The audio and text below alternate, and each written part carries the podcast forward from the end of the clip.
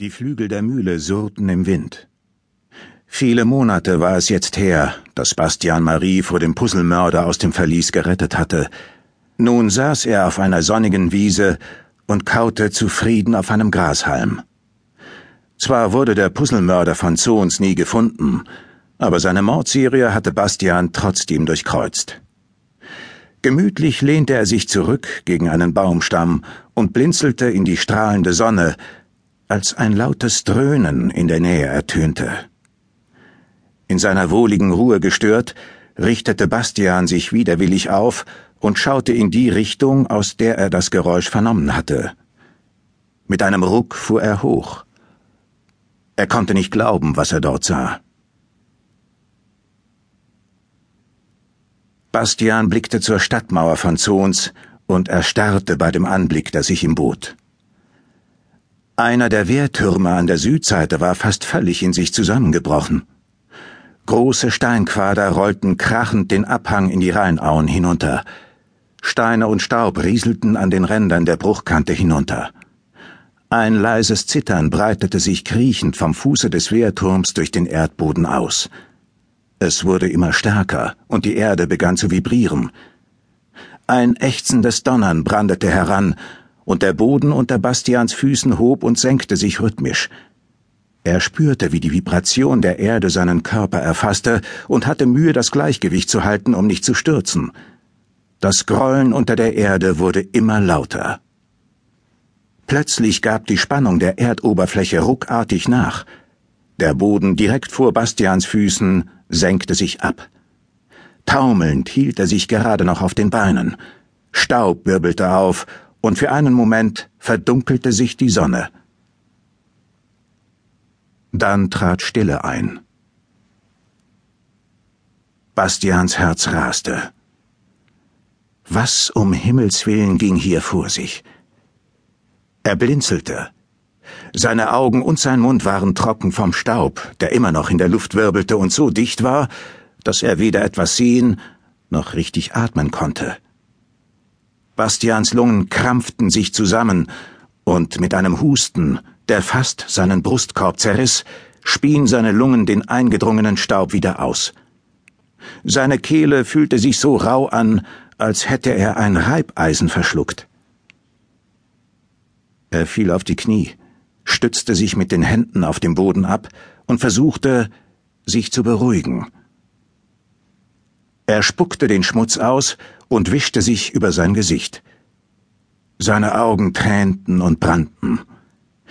Er wollte seinen Blick scharf stellen, doch die Welt um ihn herum war verschwommen und von einem milchigen Schleier verhangen. Auf der Hornhaut seiner Augen befanden sich Unmengen an feinen Staubkörnchen, die seine Schleimhäute reizten und einen stetigen Fluss an Tränen produzierten. Als Bastian wieder ein wenig von seiner Umgebung erkennen konnte, sah er eine lange, gerade Rinne vor seinen Füßen. Der flache Graben schien nicht breiter als ein halber Meter und zog sich wie ein Trampelpfad dahin. An den Rändern rieselte Sand hinunter. Der Staubnebel begann sich langsam aufzulösen.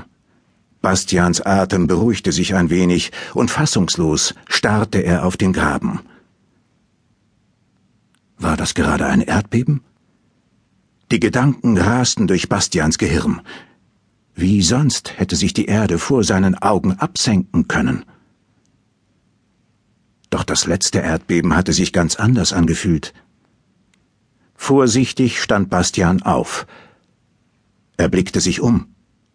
Die Sonne schien, als wäre nichts geschehen, und auch die Vögel in dem Baum über ihm zwitscherten wieder, Insekten surrten durch die Luft, und ein Schwarm kleiner, lästiger, schwarzer Käfer ließ sich auf seinem schweißgebadeten Körper nieder. Er klopfte seine Kleider ab und versuchte sich von dem Ungeziefer zu befreien. Er schüttelte den Kopf, so dass seine strubbeligen blonden Haare durch die Luft wirbelten, und augenblicklich bildete sich erneut eine kleine Staubwolke. Nun, dachte Bastian, Falls es kein Erdbeben war, was war es dann? Bastian ergriff einen langen, knorrigen Stock, den er unter dem Baum entdeckte, und stocherte vorsichtig am Rand des Grabens herum. Die Erde bewegte sich nicht. Er verlagerte sein Gewicht auf das linke Bein und trat mit dem rechten vorsichtig in den Graben hinab. Der Boden gab nicht nach. Mutiger geworden zog Bastian das linke Bein nach und stand jetzt mitten in der Vertiefung. Nichts geschah.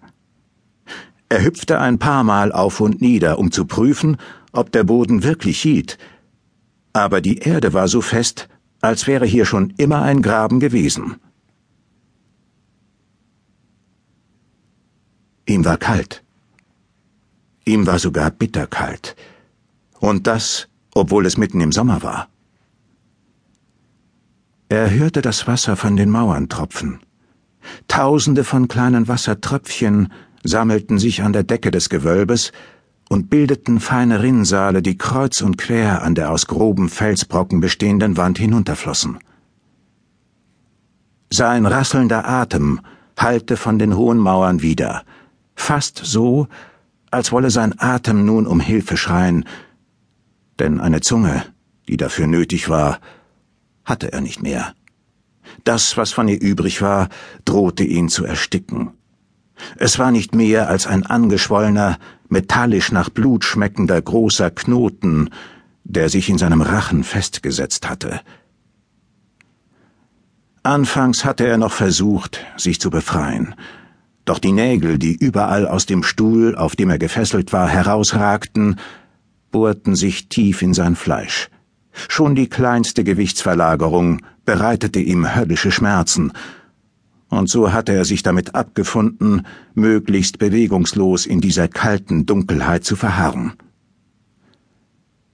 Er hatte jedes Zeitgefühl verloren.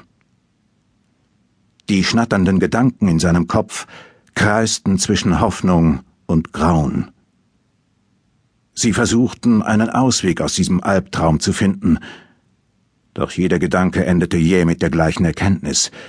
Er würde diesen dunklen, kalten und feuchten Ort nicht lebend verlassen. Ein Laut wie ein gequälter Schrei drang aus seinem geschwollenen Hals hervor. Aus seinen Augen flossen die Tränen. Doch niemand konnte ihn hören. Und so blieb er weiter dort unten sitzen, alleine mit seinem Schmerz und der Angst, die unbarmherzig sein einziger Begleiter in diesem Albtraum war. Zumindest so lange, bis sein Peiniger wieder aus der Dunkelheit auftauchen würde.